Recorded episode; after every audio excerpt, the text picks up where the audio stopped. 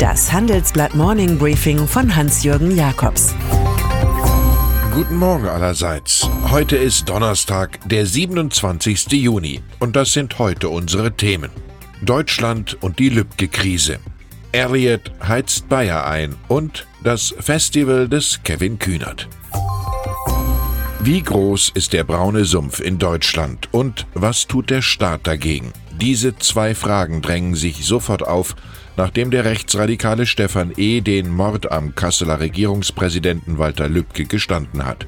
Ins Zwielicht gerät einmal mehr der Verfassungsschutz. Der hatte den vorbestraften und verhaltensauffälligen Extremisten nicht weiter erfasst.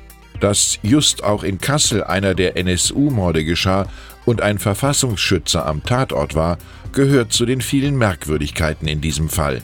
Und was übrigens auch aufschreckt, dass in Frankfurt ein 30-jähriger Polizist vorläufig festgenommen wurde. Er hatte einer Rechtsanwältin, die sich für Migranten einsetzt, rassistische Drohfaxe geschickt. Der Bundesinnenminister wird zum Kronzeugen der Rechtsterrorismuskrise. Er könne, Zitat, jetzt nicht behaupten, dass alles Menschenmögliche getan wurde, erklärte Horst Seehofer von der CSU. Die Bemühungen sollen aber nun ausgebaut werden. Hier spricht die politische Routine. Die richtigen Worte zur Misere kommen von CDU-Bundestagspräsident Wolfgang Schäuble. Der spricht von Abgründen an Häme und Hass inmitten unserer Gesellschaft. Wer, Zitat, diesen Nährboden düngt, macht sich mitschuldig. Das sollte jetzt auch der Letzte verstanden haben. Sprach's und die Blicke im Parlament fielen dorthin, wo die AfD-Fraktion ihre Sitzplätze hat. Im Bundestag wird heute Ex-Außenminister Sigmar Gabriel, lange Chef der unglückseligen SPD, eine Rede zur Causa Lübcke halten, dem ersten Politikermord durch Rechtsradikale seit der Weimarer Republik. In Berlin erzählt man sich, das sei Gabriels letzter Auftritt. Nach der Sommerpause werde er sein Abgeordnetenmandat zurückgeben. Zu seinen vielen neuen Aufgaben gehört seit gestern jedenfalls der Vorsitz der Atlantikbrücke. Er wurde als Nachfolger von Friedrich Merz gewählt. Der Neue auf der Brücke hat zum Austausch mit dem Zitat Amerika von morgen aufgerufen, das mit jungen Latinos, Asiaten und Afroamerikanern. Es gibt ein amerikanisches Leben nach Trump, auch wenn man das angesichts der Twitter-Tagesflut aus dem White House gerne vergisst. Die unendliche Geschichte vom Missmanagement beim Bayer-Konzern, der sich den bei vielen verhassten Glyphosat-Anbieter Monsanto ans Bein gebunden hat.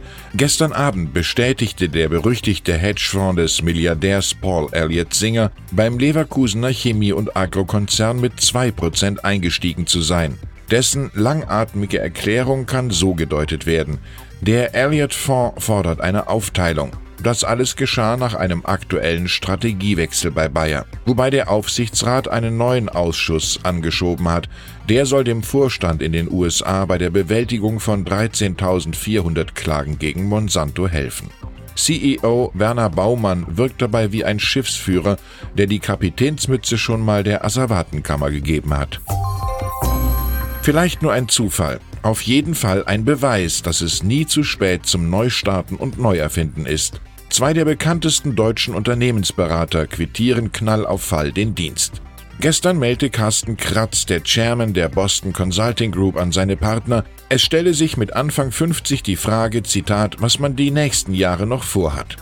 Drei Dekaden war er dabei. Dieselbe Geschichte spielte sich vor drei Wochen bei Roland Berger ab. Dort verkündete nach fast 20 Dienstjahren CEO Charles-Edouard Bouet seinen abrupten Abschied. Er wolle sein Netzwerk für neue Herausforderungen einbringen, hieß es. Was man mal Midlife Crisis nannte, ist heute der große Midlife Aufbruch. Zu den großen Pionieren etwas jünger gehört der aus Irland stammende Patrick Collison. Er ist der 30-jährige Gründer des Zahlungsdienstleisters Stripe. Das gehypte Fintech-Unternehmen hat einen angeblichen Firmenwert von 22,5 Milliarden Dollar und ist seit zwei Jahren auch in Deutschland aktiv. Zum Beispiel beim Oktoberfest setzt ein Festzeltbetreiber auf die US-Firma. Wir haben immer noch einen langen Weg vor uns, sagt Collison im Handelsblatt-Interview und hält auch einen Börsengang für möglich. Wer bringt die digitale Revolution voran? Auch in diesem Jahr suchen Handelsblatt und McKinsey hier die Person mit der größten Veränderungskraft. Sie werden mit The Spark, der Deutsche Digitalpreis, ausgezeichnet. Noch bis zum 30. Juni können sich Start-ups bewerben. Deren Konzept soll sich auf Menschen, ihre Arbeit und den alltäglichen Raum der Interaktion konzentrieren. Machen Sie mit und bewerben Sie sich unter award.handelsblatt.com slash the-spark.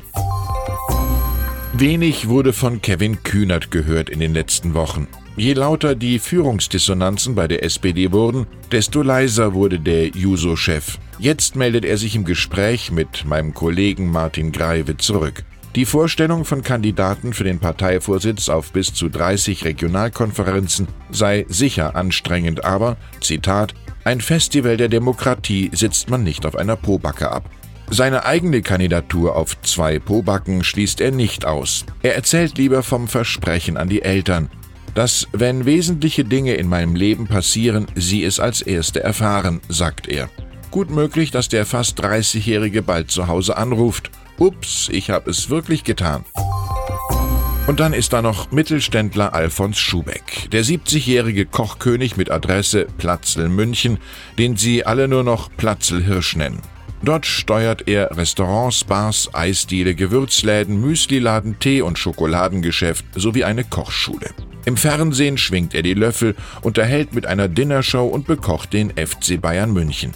Vielleicht gerät in diesem Multi-Asset-Reich schon mal ein Euro in eine falsche Bilanzspalte, vielleicht steigt die Steuerbehörde auch einfach nicht mehr durch. Jedenfalls wurden jetzt mehrere Läden gefilzt. Der Staatsanwalt ermittelt. Es geht um vermutete Hinterziehung von Steuern in Höhe von einer Million Euro. Dieser Gruß aus der Küche schlägt auf den Magen. Ich wünsche Ihnen einen genussvollen Tag trotz anhaltender Hitze. Es grüßt Sie herzlich Ihr Hans-Jürgen Jakobs.